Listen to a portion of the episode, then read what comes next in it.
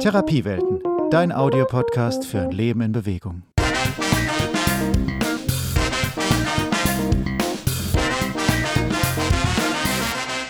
Hallo und herzlich willkommen zu unserem Podcast rund um die Themen Gesundheit, Therapie und Prävention. Mein Name ist Marcel Groth. Und mein Name ist Sabrina Braunert. Hallo Sabrina. Hi Marcel.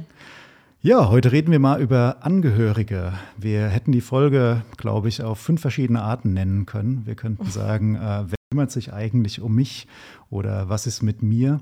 Mhm. Ähm, wir kümmern uns ja doch sehr viel um unsere Patienten, was natürlich auch sehr schön ist. Aber was ist eigentlich mit den Angehörigen?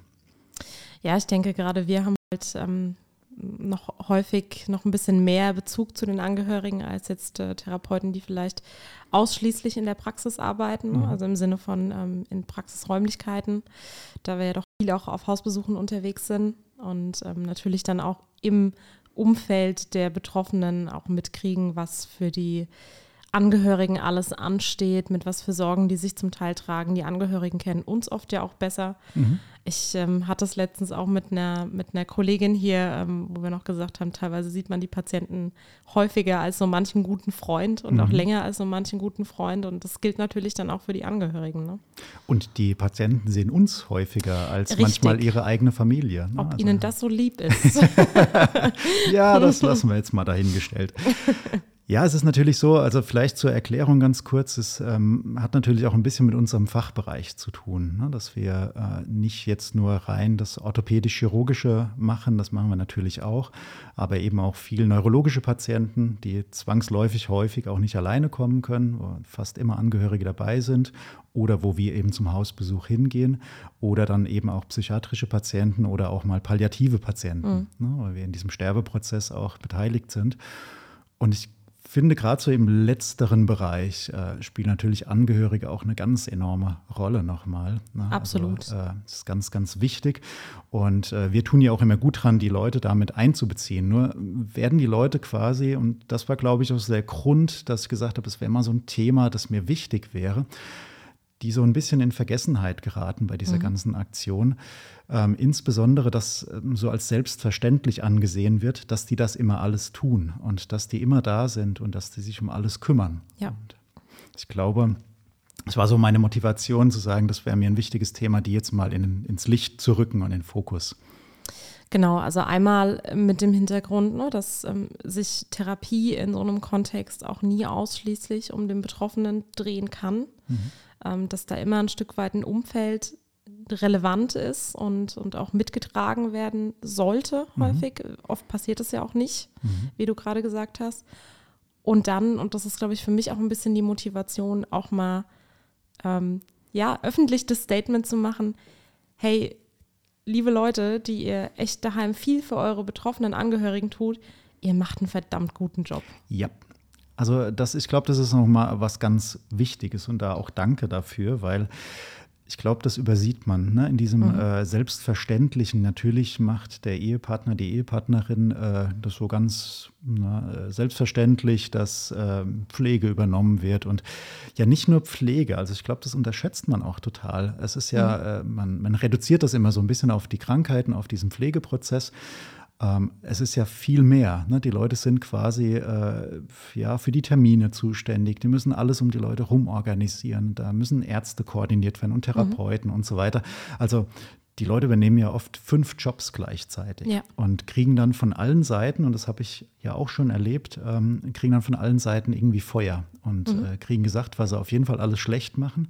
Und äh, ja, der Patient hätte aber jetzt auch rechts liegen können, äh, statt auf links, ne? mhm. also, weil das passt mir jetzt gerade besser. Ähm, und kriegen dann von allen Seiten gesagt, was alles gerade nicht gut läuft. Und ja. Äh, dieses dass Leute auch mal gewürdigt oder gewertschätzt werden in dem, was sie da jeden Tag 24 Stunden mhm. leisten. Die sind ja immer da. Genau. Und das äh, fehlt mir so ein bisschen. Ja, und das ist ja auch so ein, so ein Punkt, ne? 24-7 mhm. für mhm. den Partner, ein Elternteil, ein Kind äh, da zu mhm. sein, bedeutet ja nicht nur, dass ich im Prinzip alles für denjenigen strukturiere, sondern dass ich ja in ganz vielerlei Hinsicht auch vieles von mir selbst aufgebe. Ja. Ne? Und ähm, ich glaube, da ist es gerade eben besonders wichtig, da auch einen Blick drauf zu haben, als jemand, der ein, ein Helfer in diesem System vielleicht ist und zu sagen, ja, das, das ehrt dich total, dass du viel für deinen Angehörigen, ähm, der da jetzt gerade eine Erkrankung hat, tut, tust. Mhm. Aber ähm, auch wenn du, wenn sich vieles für dich ändert, solltest du auch ein bisschen schauen, dass du dich nicht komplett selbst aufgibst. Ja, aber es geht eben vieles verloren. Ne? Ja. Also es wird die, die Person, die die Krankheit hat oder die Behinderung hat oder was auch immer, ja quasi immer Mittelpunkt sein ja. und alles wird um diese Person rum organisiert und da bleibt eben nicht viel von mir selbst übrig. Und ähm, wir hatten das Thema ja schon mal wie es um äh, pflegende Angehörige mal so kurz, hat man mal angerissen in einer anderen Folge. Mhm. Und äh, wo ich auch gesagt habe, ich bin eigentlich kein Freund so sehr davon, dass die zum Beispiel Ehepartner ähm, Pflegekraft werden. Und äh, weil sie dann eben nicht mehr Ehepartner sein können oft. Ne? Mhm. Und ich bewundere diese Leute, die diesen Spagat trotzdem irgendwie noch ja. hinbekommen und trotzdem das auch noch sein können. Es ist ja auch immer noch mal ein Unterschied, ob das äh, eine Sache auf Zeit ist, wo man sagt, okay, es ist mal ein vorübergehender Zustand, aber in der Regel ist es das ja nicht sondern ja. in der Regel reden wir ja von dauerhaften Zuständen. Wo mir das ganz extrem auffällt, weil du das auch vorher gesagt hast, ist das bei Kindern. Ja, mhm. Und äh, das in Deutschland gibt so es eine, so eine Grunddenkweise, dass Eltern sich zeitlebens dann um diese Kinder zu kümmern haben. Und es gibt ja andere Beispiele aus anderen Ländern, zum Beispiel Schweden, die machen das anders, dass die Kinder in der Regel mit 18 dann trotzdem ausziehen und die dann eine ganz normale äh, Eltern-Kind-Beziehung mhm. führen, aber eben nicht mehr für die Pflege zum Beispiel mhm. zuständig sind. Ich würde sogar sagen, dass wenn man diesen Punkt ähm, schafft, dass man da rechtzeitig abspringt, oder nicht abspringt, aber sich so weit lösen kann, dass ich sagen kann, okay, ich gebe diese Aufgabe jetzt auch weiter, ich ähm, lasse mein Kind auch ein Stück weit gehen und ähm, übergebe das an, an vielleicht eine professionelle Institution, dass es ja auch für dieses Kind später ähm, eine ganz andere Grundlage bildet. Mhm. Weil was ist denn mit ähm, Menschen, die zeitlebens von ihren Eltern betreut wurden, wenn die Eltern sterben? Ja. Und das ist einfach mal in den allermeisten Fällen der Lauf der Dinge, dass die Eltern ja. vor den Kindern gehen. Genau.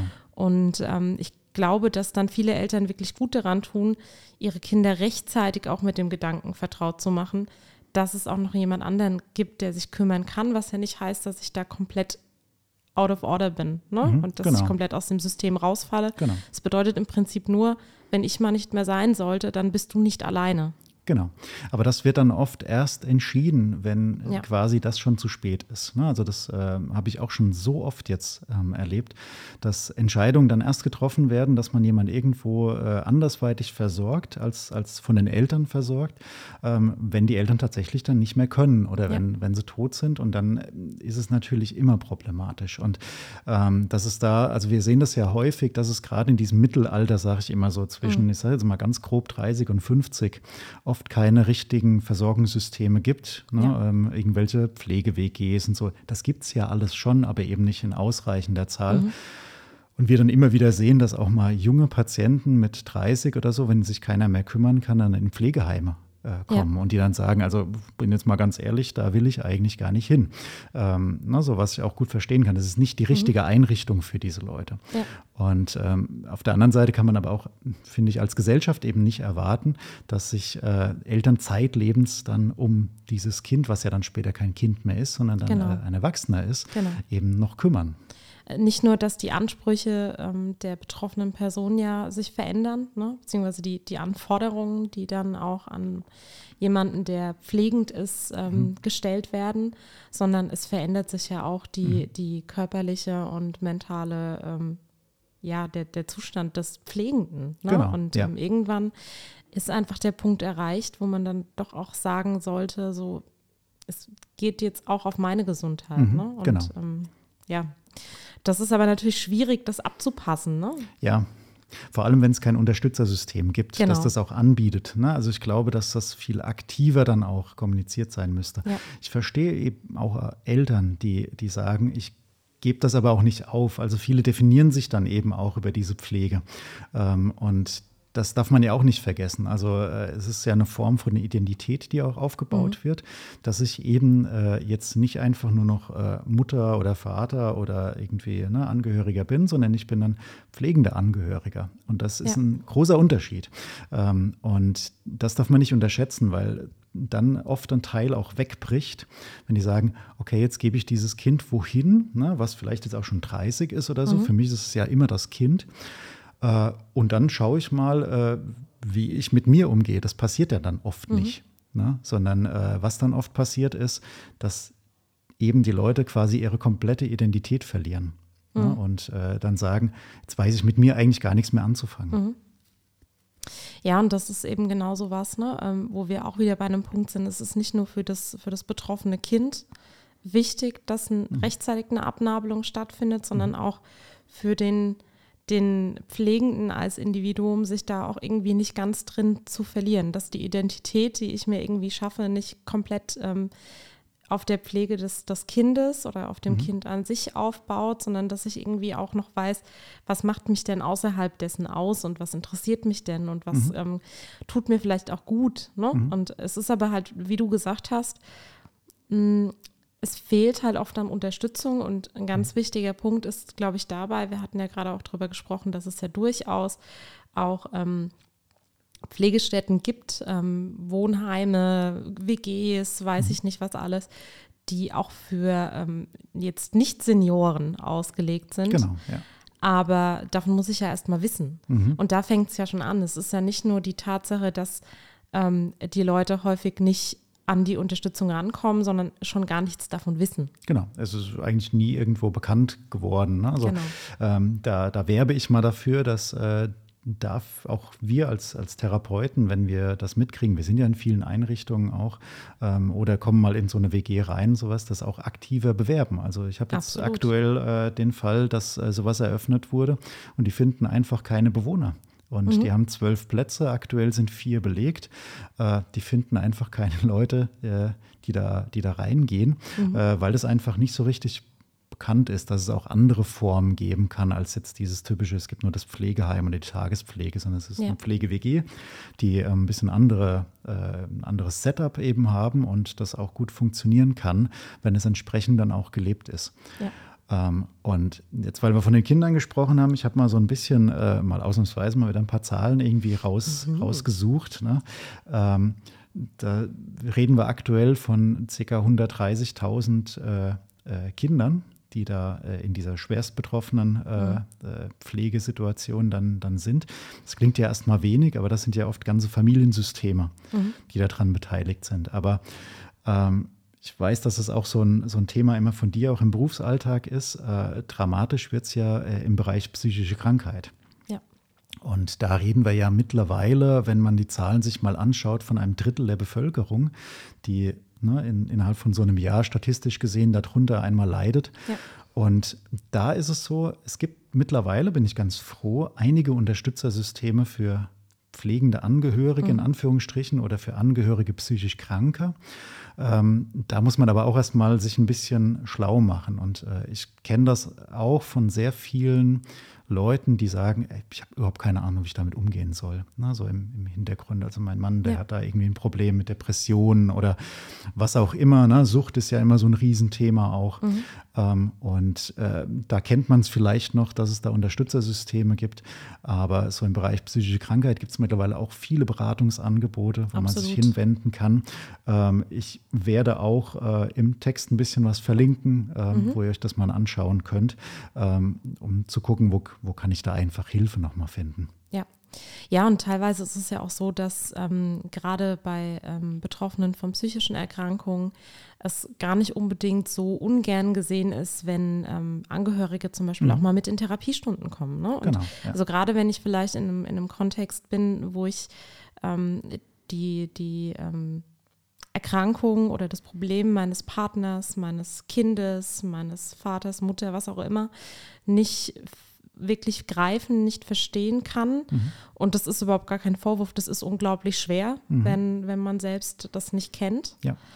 Ähm, ist es häufig gar nicht so schlecht, mal in so eine Therapieeinheit mit reinzugehen, wenn es die Möglichkeit gibt, mhm. um sich einfach auch mal diesbezüglich auszutauschen, was, wie ist denn dieses Erleben des anderen? Mhm. Ich werde es danach natürlich trotzdem nicht eins zu eins nachempfinden können, aber vielleicht verstehe ich es ein bisschen besser. Mhm.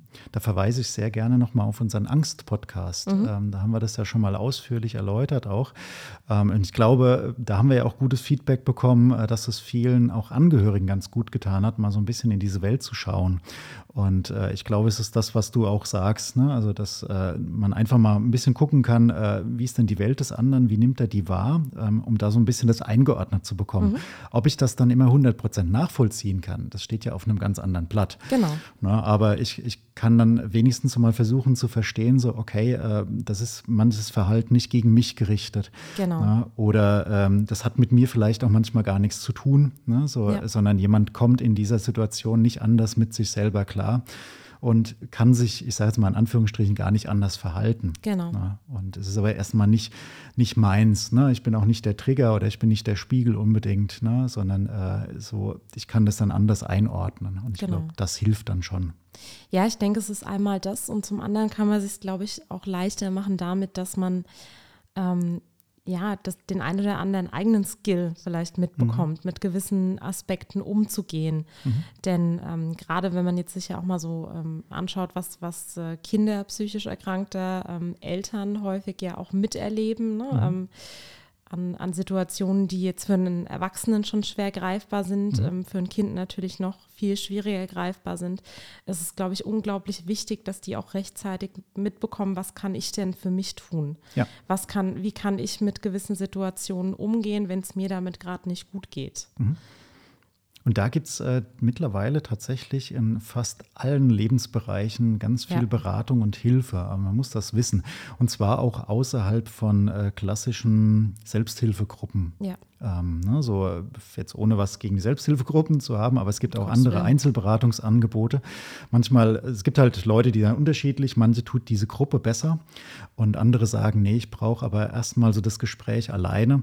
Äh, Im Moment äh, bei uns großes Thema ist, ist Trauer. Ähm, mhm. Gut, wir haben jetzt auch November, da kommt das Thema bei vielen dann nochmal mhm. mehr hoch. Ähm, gerade wenn ich eben einen schweren Verlust auch, auch erlebt habe. Und da ist es eben so, dass die Leute sagen, ja, es gibt diverse Trauerangebote, die, die auch wirklich ähm, schön sind und toll sind, aber ich bräuchte erstmal so ein Einzelgespräch. Ne? Mhm. Und so, vielleicht reicht dann auch mal so das ein oder andere Einzelgespräch. Und da fehlt mir noch so ein bisschen das Angebot. Ne? Mhm. Also es gibt tatsächlich viel von allen möglichen, ob das Caritas, Diakonie, wer auch immer ist, die mit Trauerwanderungen, Trauerreisen arbeiten. Aber das ist dann viel Gruppenangebot.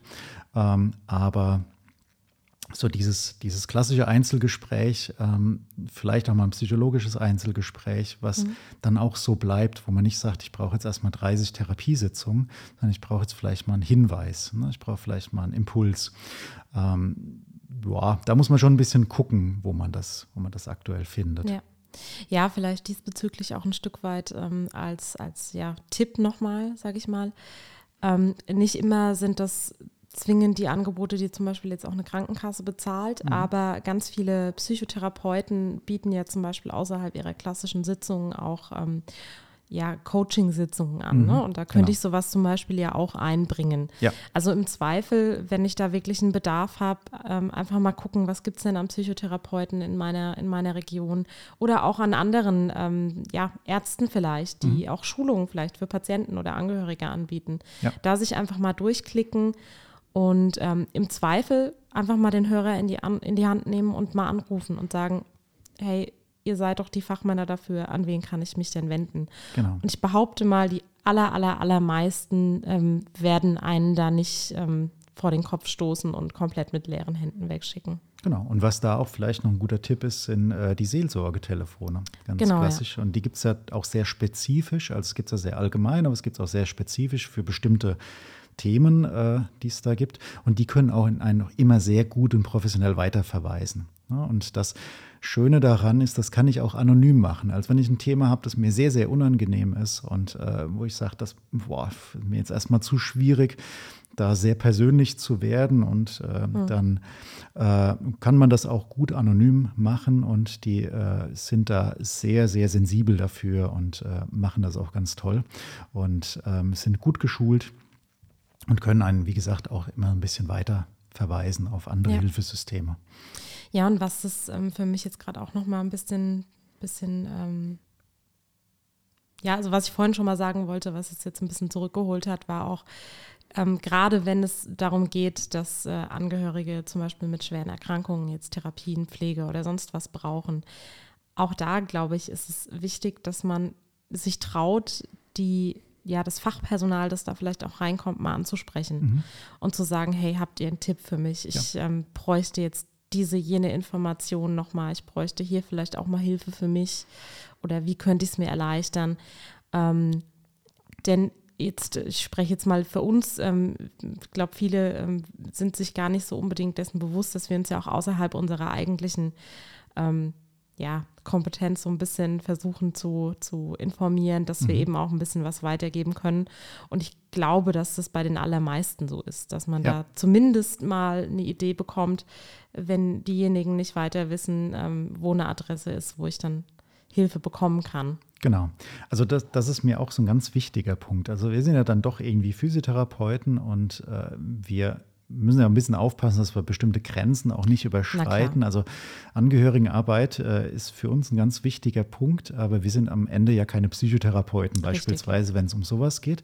Wobei ja in der Angehörigenberatung geht es ja um viel mehr. Also da ja. geht es ja um manchmal ganz simple Dinge. Also für uns im ersten Blick simpel. Ich muss hier einen Antrag ausfüllen, ich muss was auch immer machen. Ja. Ähm, also so Ne, wo viele Tipps, auch mal Hinweise gebraucht werden. Wo kriege ich ein Hilfsmittel her? Genau. Wo kann ich mich hinwenden an? Und das ist so, äh, ich weiß, ich hatte mal eine Dozentin im Studium, die da immer sehr, sehr arg hinterher war, dass wir keine Aufgaben übernehmen, für die wir nicht bezahlt werden. Ähm, und ich verstehe auch, was sie, was sie von uns mhm. wollte. Ne? Also das, äh, ja, sagt, okay, ihr, ihr macht einfach manchmal deutlich mehr, mhm. als einfach auch noch gut für euch ist. Auf der anderen Seite, so ein kleiner Tipp und Hinweis kostet mich auch nichts. Ne? Richtig, und wenn man ganz ehrlich ist, ist es häufig ja auch absolut ähm, wichtig für meine weitere Therapie mit den mhm. Betroffenen. Genau. Ne? Ähm, weil in diesem, in diesem Umfeld ist ja auch der betroffene Patient 24-7 häufig, mhm. ne? gerade wenn es sich ähm, zum Beispiel um, um einen Zustand nach einem Schlaganfall handelt oder so, wo vielleicht auf einmal Beruf wegbricht, soziale Kontakte wegbrechen, dann bin ich auf einmal halt äh, 24-7 in diesem Familienkontext und dann ist es ja auch für den Patienten letztendlich wichtig, dass das einigermaßen gut für alle Beteiligten läuft. Ne? Genau. Weil unter Stress irgendwie zu therapieren, das geht meistens nicht besonders gut. Mhm. Ja, also unter Stresstherapien geht nie gut. das ist keine gute Idee.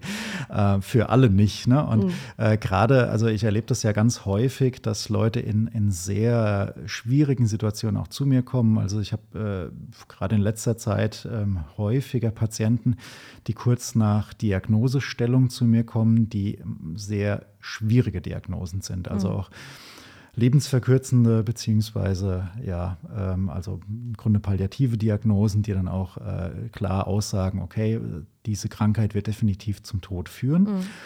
Und ähm, ich habe dann nicht selten die Leute kurz nachdem das so verkündet wurde. Und dann kommen natürlich unglaublich viele Fragen auf. Und ähm, so, da habe ich gerne auch Angehörige dabei, weil mhm. ich brauche die auch ganz dringend.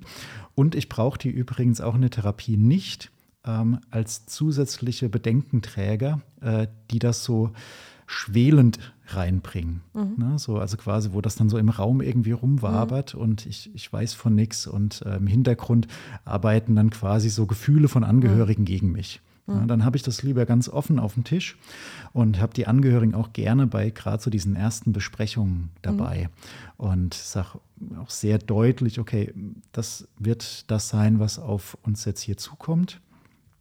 Und da müssen wir jetzt gucken, wie wir damit umgehen mhm. und dann auch immer dieses Angebot, auch die An äh, dass die Angehörigen das auch bekommen. Und nicht nur die Person, die da vor mir sitzt mit mhm. der Krankheit, sondern auch die Angehörigen sagen, wenn Sie Fragen haben, kommen Sie bitte. Wenn Sie Wünsche dazu haben, kommen Sie bitte. Wenn Sie Bedenken haben oder mhm. Angst, mhm. bitte kommen Sie da auch. Auch wenn ich nicht immer vielleicht primär was dagegen tun kann, aber ich will es wenigstens wissen. Und mhm. äh, na, dass es eben uns nicht zwischen die Therapie ja. fährt. Und vielleicht in dem Zusammenhang nochmal so an unsere Kollegen, die uns zuhören. So in letzter Zeit gerne so einen Satz gerade an junge Kollegen gesagt. Äh, man kann diesen Beruf auch nicht alleine schaffen. Auch da brauche ich ein Unterstützersystem. Mhm. Also ähm, so, ich mache das jetzt 25 Jahre und ich muss sagen, ich hätte die nicht geschafft, ohne dass ich Leute habe, mit denen ich über eben genau diese Themen auch sprechen kann. Ne? Und äh, Absolut. Äh, das ist nicht immer einfach alleine. Und deswegen auch an euch, holt euch Unterstützersysteme. Auch für euch gibt es Beratungsangebote, Coaching, Supervision und so mhm. weiter. Ja, und jeder hat da wahrscheinlich auch so ein bisschen seinen, seinen eigenen Weg und Umgang, um mhm. das irgendwie für sich zu verarbeiten. Aber ich denke, das Wichtigste ist erstmal, dass ich mir dessen bewusst bin. Ja. Dass es völlig in Ordnung ist, wenn es auch mal Situationen gibt, die mich vielleicht gerade auch überfordern mhm. und wo ich das Gefühl habe, ich brauche da jetzt jemanden. Mhm. Wunderbar, dass du es erkannt hast. Hol dir die Hilfe, die du brauchst, definitiv. Genau, ja. und ähm, das finde ich eben deswegen ganz wichtig. Man nennt es so schön Psychohygiene, mhm. äh, dass man auch sein eigenes im, im Griff hat und einen Griff bekommt, wenn man es noch nicht hat. Und äh, weil das übertragen wir eben auch. Wir sind ja in der Regel dann, wenn wir zum Beispiel jetzt einen Patienten und einen Angehörigen da haben, wir sind die dritte Partei mit Ängsten mhm. und Gefühlen und so weiter und tragen das eben auch mit in den Raum. Und ja. wenn wir das vergessen, dann schwebt vielleicht unser eigenes Problem da noch mit. Vielleicht habe ich selber irgendwas erlebt, ne, das mich jetzt gerade nochmal triggert. Und äh, das macht die Situation dann nicht einfacher. Und ja. äh, wenn ich gerade dann äh, Angehörige motivieren will, sich Unterstützung zu holen und komme selber mit meinen Themen nicht klar. Das mhm. ist nicht, nicht förderlich. Ja, on top, glaube ich, ist es häufig auch das, was ähm, den einen oder anderen dazu bringt, den Beruf vielleicht auch zu verlassen. Ja. Und äh, wir brauchen euch ganz dringend. Äh, bevor das passiert, bitte, bitte, bitte sucht euch jemanden, mit dem ihr das äh, Thema kommunizieren könnt und der euch irgendwie ein Unterstützungsangebot unterbreiten kann. Genau. Ähm, ich, ich sage ja immer, also ich finde es schön, ähm, Kollegin hat jetzt gesagt, ähm, sie findet es wichtig, jemand in der Praxis zu haben, mit dem sie reden kann. Finde ich mhm. total toll. Ähm, andere sagen, nee, ich habe da außerhalb ein gutes Unterstützungssystem, ist auch super. Na, ne? mhm. Also so, ich nehme da alles. Hauptsache, ähm, es ist kommuniziert und man versucht nicht alleine mit komplexen Fragestellungen dann ja. klarzukommen. Und äh, wie gesagt, gerade in unserem Bereich, wo es eben auch viel um um Dinge geht wie, wie das Sterben, ähm, sollte man das nicht unterschätzen. Ne? Mhm. So, dass das auch immer was mit einem selbst macht. Ne? So äh, jetzt äh, selber in einem Podcast gehört, gesagt, warum ist es eigentlich für uns immer so ein großes Problem mit, mit dem Sterben? So, ja, es erinnert uns immer an unsere eigene Endlichkeit mhm. und wir äh, setzen uns ja immer in Beziehung dazu. Und das ist eben genau der Punkt, dass wir immer auch unser eigenes Thema dann mit mhm. reinbringen und unsere eigenen Ängste dann auch, auch im Raum ja. stehen. Und ich finde immer so, eigene Angst und so weiter ist kein guter Berater in dem, mhm. in dem Fall. Und äh, wenn ich eigene Themen nicht aufgearbeitet habe, dann komme ich vielleicht genau in diese Situation und sehe dann Angehörige, wie sie hoffnungsvoll auf uns zukommen und ähm, wir dann völlig hilflos sind am Ende, mhm. weil wir sagen, ich habe eigentlich mein eigenes Ding nicht im Griff, das geht nicht. Ja was du jetzt gerade gesagt hattest, auch mit, warum macht uns das so viel ähm, aus oder was, was macht das mit uns genau, dieser, dieser Sterbeprozess und dieses Thema Tod? Mhm. Ähm, es ist halt auch das maximal Mögliche an Verlust. Ja. Ne? Und da jetzt einfach aber auch nochmal, äh, am Ende des Tages sind ähm, schwere Erkrankungen, die jetzt vielleicht nicht unmittelbar tödlich sind oder vielleicht auch keine absehbare Todesfolge haben, die aber mein komplettes Leben als Betroffener und als Angehöriger verändern, sind für mich gar nicht weniger Impact häufig als den, den drastischen Verlust einer Person. Mhm. Und was mir da nochmal ganz wichtig ist, weil ich das in letzter Zeit häufiger mitbekomme, dass dann auch ähm, ja, Angehörige ein Stück weit Druck von außen bekommen. Mhm. So ähm, in dem Sinne, jetzt hör doch mal auf, das endlich zu bedauern und ähm, mhm. jetzt komm mal wieder klar, so auf die Art. Mhm. Und da muss ich tatsächlich sagen, ich äh, kann schon nachvollziehen, wenn der ein oder andere sagt, ich fühle mich dessen vielleicht jetzt selbst nicht mehr gewachsen, dieses Thema immer wieder durchzukauen. Aber bitte, bitte, bitte, bevor ihr an den Punkt kommt, jemandem zu sagen, jetzt bitte hör mal wieder, langsam wieder auf zu trauern und jetzt stell dich mal nicht so an, kommuniziert lieber, ey, ich kann es gerade für mich selber nicht. Und mhm. ähm, ne, also macht rechtzeitig klar, das liegt jetzt gerade nicht an dem anderen, sondern es geht gerade einfach nicht mehr. Weil wenn ihr den Punkt bringt, dann geht es vielleicht komplett zu bei demjenigen, der sich da anvertraut. Und dann wird er sich vielleicht auch nirgendwo anders anvertrauen. Genau, mir kommt gerade so ein bisschen in den Sinn, äh, Thematik chronische Schmerzpatienten. Und äh, wir haben ja da oft den Fall, dass äh, ja, wir verschiedene Typologien haben, wie Angehörige darauf reagieren. Es gibt ja manche, die sind äh, einfach total angenervt von diesem Thema. Die sagen, boah, ich kann es nicht mehr hören, so lass mich jetzt mal in Ruhe mit deinem Zeug, dann nimm halt eine Schmerztablette, wenn es dir nicht passt. Ähm, und äh, sind dann quasi in diesem Abwertermodus mhm. unterwegs mhm. und andere, äh, die dann genau das Gegenteil sind, die sind in diesem extremen Kümmermodus mhm. ähm, und sagen, ach, und jetzt leg dich hin und ich bringe dir eine Wärmflasche. Mhm. Äh, beides sind nicht gut für den Patienten. Und wenn wir quasi in so eine Angehörigenberatung dann reingehen, was ich finde, dass wir viel häufiger tun müssten mhm. in unserem Beruf, ähm, also ich finde mindestens die Hälfte der Zeit müssten wir die Angehörigen mit beraten. Mhm. Und dann könnten wir nämlich den Leuten quasi auch mal die Zusammenhänge zwischen ihrem Verhalten und diesem chronischen Schmerz auch mal erklären. Mhm. Dass es eben Absolut. das Ganze ein Verstärker äh, häufig ist, ne? Äh, weil das natürlich auch eine Beziehungssituation dann ist. Ne? Also, ähm, und das darf man nicht unterschätzen. Und deswegen werbe ich eigentlich immer dafür, Angehörige da auch viel einzubeziehen. Und dann gibt es natürlich Patienten, die das auch nicht wollen. Aber ich bin da ein großer Freund von, äh, mhm. Leute sagen so, oh, mein Mann hat jetzt schon wieder geschimpft, so, bringen Sie Ihren Mann doch mal mit. Na, so, äh, vielleicht kriegen wir es zusammen ein bisschen aufgedröselt. Genau. Und häufig zeigen sich ja dann auch Aspekte, die jetzt vielleicht mit der Erkrankung ganz primär gar nicht unbedingt was zu tun haben, sondern die einfach sekundär auf eine, auf eine Überforderung desjenigen äh, schließen lassen. Mhm. Ne? Und auch da sind wir wieder bei einem Punkt, den wir vorhin schon mal hatten. Im besten Fall kann man das ja vielleicht auch ein Stück weit auflösen, wenn man mal drüber gesprochen hat. Genau, ja. und äh, diese gefühlte oder erlebte Hilflosigkeit, das ist ja häufig so ein ja. Problem, dass man die auch so ein bisschen rausnimmt. Ja. Ne? Und äh, so, muss jetzt leider doch nochmal auf den palliativen Sektor zurück. Äh, da ist ja häufig eben genau dieses Thema auch, dass ich äh, diese Maximalhilflosigkeit mhm. erlebe. Und äh, was ich ganz gerne mal auch gefragt werde, ist dann so, ja, wie, machen Sie das? Weil eigentlich erreicht man da ja nichts mehr. Ne? So, die Leute sterben doch. So, äh, ja, ich habe ja mit lebenden, fühlenden, atmenden Menschen zu tun. Mhm. Und wir gucken, was wir denen bestmöglich tun können. Ja. Und ich finde, das ist ganz viel Hilfe. Nur muss man es auch so wahrnehmen, ne? dass man einfach seine Ziele da auch verändert und auch die Angehörigen äh, sagen, wir erleben hier eigentlich trotzdem noch eine gute Zeit, ja. ne, wenn wir sie gestalten können. Wenn wir aber quasi uns dieser Hilflosigkeit ergeben, dann ist es eben schwierig. Richtig. Und ähm, im Prinzip ist es ja auch eine interessante Wahrnehmung, ne? denn das mhm. ist ja nicht nur im Palliativbereich so, ja. sondern bei wie vielen der Erkrankungen, die wir jetzt gerade im neurologischen Bereich betreuen, ist genau das denn der Punkt, wo wir wissen, die Struktur, die werden wir jetzt vermutlich nicht heilen. Mhm. Also die wird nicht heilen. Ja. Aber die Frage ist ja, was machen wir denn mit den verbliebenen Ressourcen? Genau. Und die hat jemand, egal ob er kurz vor dem Lebensende ist oder ob er noch viele Jahre mit einer Erkrankung vor sich hat. Mhm. Es ist ja nie alles schlecht, sondern mhm. ähm, es gibt ja immer Aspekte, die gut sind. Mhm. Und ähm, das kann, glaube ich, sowohl, also nicht nur für den Betroffenen, sondern auch für Angehörige immer noch mal ein ganz, ganz wichtiger Blickwinkel sein, dass man eben sieht, hey, es gibt auch noch ganz viel Schönes, was wir gemeinsam verleben können mhm. und mitnehmen können und vielleicht auch neue Erfahrungen, die wir machen können, die vorher in einem anderen Kontext gar nicht so möglich gewesen wären, weil man ja, es vielleicht auch einfach so nicht wahrgenommen hat. Mhm. Ne?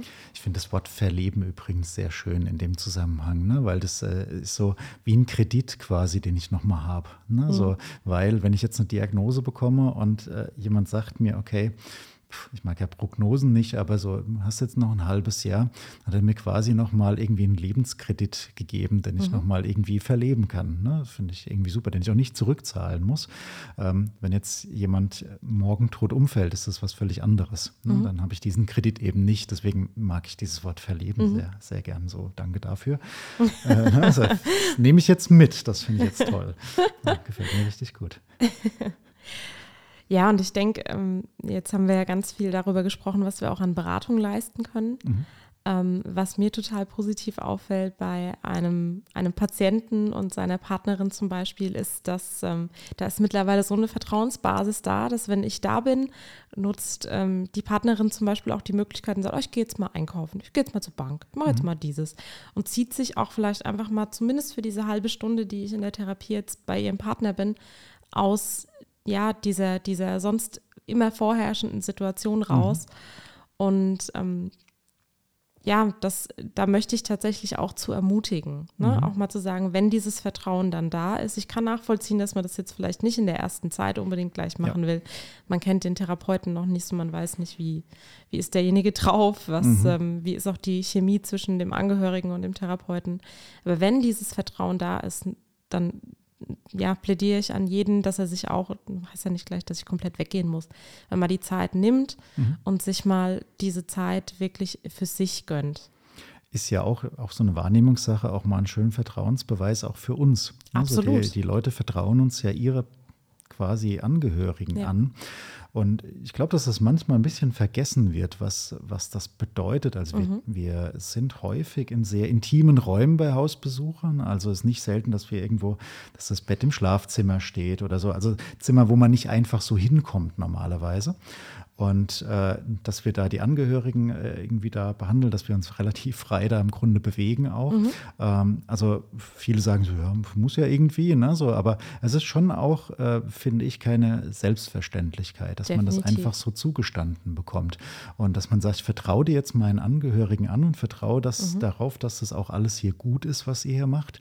Ähm, und leg mich jetzt mal irgendwie eine halbe Stunde irgendwo hin und was mhm. weiß ich, spiele mal auf dem Handy oder sowas. Ne? Machen ja manche dann.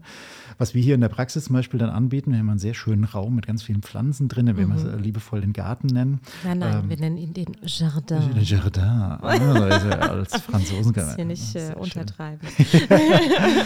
und äh, wo auch äh, Kaffee und Tee gibt und Wasser und so weiter und wo und man sich vor allem mal, Kaffee. Vor allem Kaffee. einfach mal ein bisschen irgendwie rausziehen kann und bieten den ja allen Leuten offen an. Und das mache ich ganz gerne mit den Angehörigen. Das sagt, nehmen mhm. sich mal diese halbe Stunde, Stunde, die jetzt Sie da sind, nehmen sich die Zeit jetzt mal für sich. Manche gehen auch spazieren. Mhm. Und äh, das ist das, was ich immer als Raum geben bezeichne. Ne? Wir müssen den Leuten auch mal ein bisschen diesen Raum zum Atmen ja. geben. Dann ist das auch nicht so diese Belastung, naja, die Leute müssen jetzt halt irgendwie ihre Angehörigen auch noch zur Therapie fahren und ne, weil es keinen Fahrdienst gibt und sondern die sagen, ja, aber diese Stunde, die habe ich dann auch für mich. Mhm. Ne, und dann genieße ich auch diese Therapiezeit. Ich wollte gerade sagen, das kann auch ein Stück weit dann natürlich ein therapeutisches äh, Mittel für den Angehörigen sein. Ne? Genau. In dieser Zeit, in der sich sonst eigentlich alles nur um den Betroffenen dreht. Mhm und äh, ich irgendwie immer gefühlt ähm, ja mit meiner Verantwortung bei demjenigen bin, da mal zu sagen, und jetzt kann ich die Verantwortung mal 30 Minuten, 60 Minuten abgeben mhm. und äh, mich mal um mich kümmern. Genau. Da ermutige ich auch immer dazu, dann zu den Angehörigen zu sagen, und dann bitte gehen Sie nicht einkaufen in der Zeit ne, und machen Sie noch irgendwie drei Erledigungen. Ich weiß, dass das oft recht praktisch ist, aber es ist doch, ich finde es dann doch schön zu sagen, nehmen Sie sich doch mal die halbe Stunde für sich. Mhm. So, ne? Und äh, manche gehen dann irgendwie, wie gesagt, äh, spazieren, essen mal ein Eis oder was auch immer. Na, oder sitzen einfach nur da und trinken ruhen Kaffee und gucken aus dem mhm. Fenster. Na, ohne ja. zu wissen, ich werde jetzt gerufen, ich brauche jetzt was, ja. jemand muss auf Toilette, was auch immer. Und es mag ja sogar sein, also jetzt nur mal um den Gedanken nochmal aufzugreifen, es kann ja auch sein, dass jemand sagt, doch, ich gehe jetzt gerade einkaufen, weil ich genieße es total, so. hier mal 30 ja. bis 60 Minuten ganz in Ruhe durchzulaufen mhm. und nicht ständig mit einem Auge noch ne, bei, dem, mhm. bei dem Betroffenen zu sein oder auf die Uhr zu schauen, dass ich möglichst schnell wieder zurück bin, sondern ich kann das mal in aller Ruhe machen und ich streue ein bisschen und ich gucke und ich stöber und mache. Genau. Und ich glaube, in diesem Zusammenspiel ist es eben so was Entscheidendes, ne? Mhm. weil ähm, wir müssen ein bisschen aufpassen, so dass es nicht so negativ rüberkommt, dass man so, so denkt, der Angehörige, der jetzt betroffen ist, ist auf, auf jeden Fall nur eine Belastung für mich. Ne? So, aber dass man eben auch diese Kapazität wieder, weil Pflege mhm. oder auch sich kümmern um jemand ist eben anstrengend. Das wissen Eltern übrigens ja genauso. Ja. Ne? Also ich habe jetzt auch diverse Kinder, äh, die, das ist anstrengend tatsächlich. Und wo du dann sagst, so mal so einen Abend für, für mhm. uns als Paar zum Beispiel mal rauszunehmen, ist auch was ganz Schönes, ähm, na, ohne dass ich mir denken muss, ah, es ist vielleicht zu Hause wieder und vielleicht fahren wir doch mhm. mal und ruf mal an ähm, und hoffentlich kommt nichts und so. Ne? Ähm, das, das kennen ja Eltern eben genauso. Ne? Und wenn mhm. man sich das vorstellt, das habe ich dann quasi auch 24-7, aber mit einem Angehörigen, der einfach auch immer Hilfe braucht. Und mhm. das eben nicht in diesem Modus war, naja, ich kriege Kinder, irgendwann sind die aus dem Haus und kommen alleine klar. Mhm. Ne? Sondern das verändert sich jetzt gerade nicht. Da ist das dann schon auch schwierig, mhm. aber trotzdem kann es ja auch was sehr Erfüllendes sein. Du möchtest ja keinem nehmen. Ja. Und äh, also nicht jetzt so darstellen, als wäre jetzt der Angehörige immer nur die Belastung. Ja, ich äh, glaube allerdings, dass häufig sich die, ähm, ja, die Angehörigen das nicht so zugestehen, mhm. auch mal zu sagen, es, es, ist auch anstrengend und es kostet mich einfach Kraft. Mhm. Und ähm, das ist, glaube ich, so der Aspekt, den, den ich damit so ein bisschen rausarbeiten wollte. Es mhm. ist auch in Ordnung. Man ja. ist deswegen kein böser Mensch, dass man mal denkt, ich kann gerade nicht mehr und mhm. ich brauche jetzt mal diese Zeit für mich, weil es ist völlig natürlich und es bedeutet nicht, dass man den, denjenigen, dem man da eine Hilfe ist, weniger liebt oder weniger wertschätzt oder genau. ganz viele schöne Dinge miteinander noch erlebt, ähm, sondern es bedeutet einfach nur, dass, glaube ich, jeder als Individuum auch einfach mal Zeit für sich braucht. Genau. Und es kann ja auch für den Betroffenen in dem Moment mal ganz gut sein, wenn man eben gerade mal nicht ständig aufeinander hockt, ja. sondern sagt so, eigentlich bin ich jetzt gerade mal froh, dass ich mich jetzt mal entweder mit mir selbst beschäftigen kann oder mit jemand anderem beschäftigen kann. Und der Angehörige, den ich sonst die ganze Zeit um mich habe, der ist jetzt mal eine Stunde nicht da. Mhm. Das kann auch für den Betroffenen ganz schön sein, ne? Mhm. Mal ganz davon abgesehen. Ich fand, ich habe heute ein ganz witziges Erlebnis gehabt, in einer Einrichtung allerdings. Ähm, da äh, Patient behandelt und äh, wir hatten die Tür offen, da war nicht viel los und so. Und dann äh, ging es irgendwie auf dem Flur los, dass die Pflegekräfte da immer hin und her und so. Und irgendwann äh, rufte die eine Pflegekraft meinen Patienten und sagt dann so, äh, könntest du gerade mal kurz bei uns die Tür zumachen?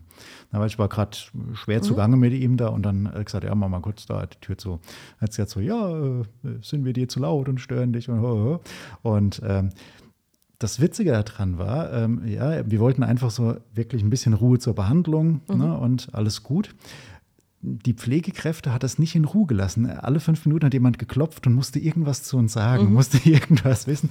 Da haben die sich ein bisschen in ihrer Beziehung gestört mhm. gefühlt. So, oh Gott, was haben wir denn jetzt gemacht? Und jetzt müssen wir wieder irgendwie gut Wetter machen. Mhm. So, nee, es ist alles gut. Wir wollten nur mal hier in Ruhe konzentriert arbeiten. Ne? Genau. Und da waren die echt schwer irritiert. Ne? Also, mhm. ähm, das ist eine kleine Einrichtung, wo die sich sehr intensiv um die Leute kümmern mhm. können. Und das hat was sehr familiäres. Und da sieht man mhm. so ein bisschen, wie die Strukturen auch funktionieren. Ja. Ähm, so ein Punkt, äh, der mir so die ganze Zeit im Kopf rumgeht, äh, den ich nicht unterschätzen würde, ist, dass wir häufig auch Patienten, Angehörige haben, bei denen ähm, diese ganzen Denkstrukturen noch weitergehen, auch wenn die Angehörigen schon nicht mehr da sind. Mhm. Na, das heißt, wenn jetzt Beispiel, ich habe jetzt zeitlebens ein Kind gepflegt, ist es dann verstorben oder eben mein, mein Mann, meine Frau gepflegt und dann verstorben, dann hört das ja in der Regel nicht auf. Ne, dann bin ich trotzdem immer noch Angehöriger. Und mhm. ähm, da hattest du vorhin so diesen Satz, so ja, das ist jetzt aber schon so lange her. Ne? Da gibt es ja diesen unsäglichen mhm. Spruch von Leuten, ja, trauerst du immer noch. Äh, Mann ist so schon fünf Jahre tot. Ne? Und äh, das finde ich ganz Schreckliches, dass man Leuten mhm. sowas aufs Brot schmieren muss die ganze Zeit. Ähm, anstatt dass man dann sagt, so äh, kann ich was tun. Ja. Ne? Und äh, dass man nicht vergisst, Menschen haben zum Teil 60 Jahre irgendwie verheiratet, mhm. miteinander gelebt und dann ist der eine auf einmal nicht mehr da. Ja. das ist für viele ja gar nichts greifbar Vorstellbares. Ja. Ähm, und diese Person wird auch zeitlebens nicht verschwinden, wirklich. Ja. Wird ja immer Teil des Lebens sein. Ja, und also was ich halt auch immer so wichtig finde, ist, also jetzt mal wirklich an die Personen gesprochen, die sowas sagen wie, ja, immer noch, also es ist doch mhm. jetzt schon so lange her. Überlegt euch bitte mal, was ihr sagt. Ihr mhm. impliziert im Prinzip, der andere sucht sich aus, dass er immer noch traurig ist. Mhm. Dem wäre es auch lieber, es ginge ihm besser. Mhm. Das ist einfach Quatsch. Mhm. Ja, Und damit Quatsch, ja. hilft man niemandem. Von daher, also selbst wenn man an der, an der Grenzsituation ist und äh, sich das vielleicht gerade denkt, ja, dann behalt's im Kopf.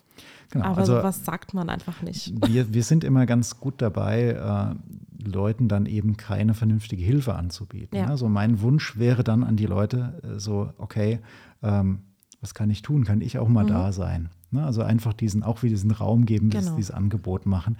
Gerade wenn es enge Freunde oder, oder Leute sind, ne, sagen so, ach komm, wir geh mal was essen schön, ne? so mal ein schönes Erlebnis äh, mhm. äh, zu fördern. Ähm, weil ich finde, man, man darf nicht abwertend, dass, dass man äh, um jemanden trauert, mit dem ja. er sein Leben verbracht hat, ja. ne, Beispiel. Oder um den man sich auch sehr lange gekümmert hat. Ja. Ne, und das, das darf man nicht unterschätzen. Und in dem Punkt, ähm, ja, muss ich sagen, sind wir als Therapeuten dann ja oft leider raus mhm. ne, und äh, sehen die Leute dann erst, wenn sie selber wieder anfangen, Symptome zu entwickeln. Mhm. Ne? Und äh, was man vielleicht so ein bisschen auf dem Schirm haben sollte, ist, ja, das kann ein Zusammenhang noch sein. Mhm. Ne? Und das muss vielleicht gar nicht irgendwie jetzt das Knie sein. Manchmal ist es auch der Rücken. Ist auch der Rücken. Grüße genau. gehen raus an Kevin. Wie wollen wir verbleiben? Ähm, ich finde, wir, wir sind jetzt boah, ganz schön durch, durch mhm gerumpelt wieder mal, ne, durch viele Themen. Mhm. Äh, ich habe mir wieder unglaublich viel hier mal äh, so rausgesucht, ähm, was also, ich jetzt überhaupt ja, nicht. Genau. Äh, du hast es tatsächlich geschafft, auf genau die erste Seite zu schauen. Ich habe genau auf die erste Seite geschaut. Ähm, mhm. Vielleicht mal äh, für, für alle draußen. Ähm, unsere Podcasts sind nicht gescriptet ähm, und äh, wir lesen auch nichts ab. Wir haben ab und zu mal einen Zettel mit äh, drei Zahlen drauf, benutzen den faktisch aber nie. Mhm. Ja. Also im Prinzip hört ihr uns bei Küchengesprächen genau. zu. Das klingt jetzt schon auch ein bisschen arrogant. Ne? Das, äh, so ist gar nicht gemeint. Wir, sind, wir wollen damit einfach nur sagen, dass wir gut reden. gut, und gerne reden und viel. viel. Genau. Und äh, ihr müsst hören. Ja. Genau. Ob wir, ja, nee, ob wir, also ihr, ihr wollt, sonst würdet ihr jetzt einfach ausmachen. Und es artet aus, Marcel. Das, es, artet, es artet aus. Und ähm, ich würde auch tatsächlich heute mal ohne, ohne sehr schlaues Statement äh, enden. Ja. Und äh, möchte mich mal auch nochmal ganz herzlich bei dir bedanken äh, für, die, für die tollen Podcasts bis jetzt. Und äh, es macht mir immer einen großen Spaß, eine große Freude, ähm, mit dir diese Podcasts aufzunehmen. Das kann ich nur zurückgeben. Danke für die Möglichkeit, das zu machen. Und euch vielen Dank fürs Zuhören. Wir hören uns am nächsten Mal. Bis zum nächsten Mal. Ciao. Wenn dir unser Podcast gefällt, lass es uns wissen. Wir freuen uns auf dein Feedback und natürlich ein Abo. Die neuen Folgen jeweils am 20. des Monats findet ihr bei Spotify und Co. Bis dahin, bleibt gesund.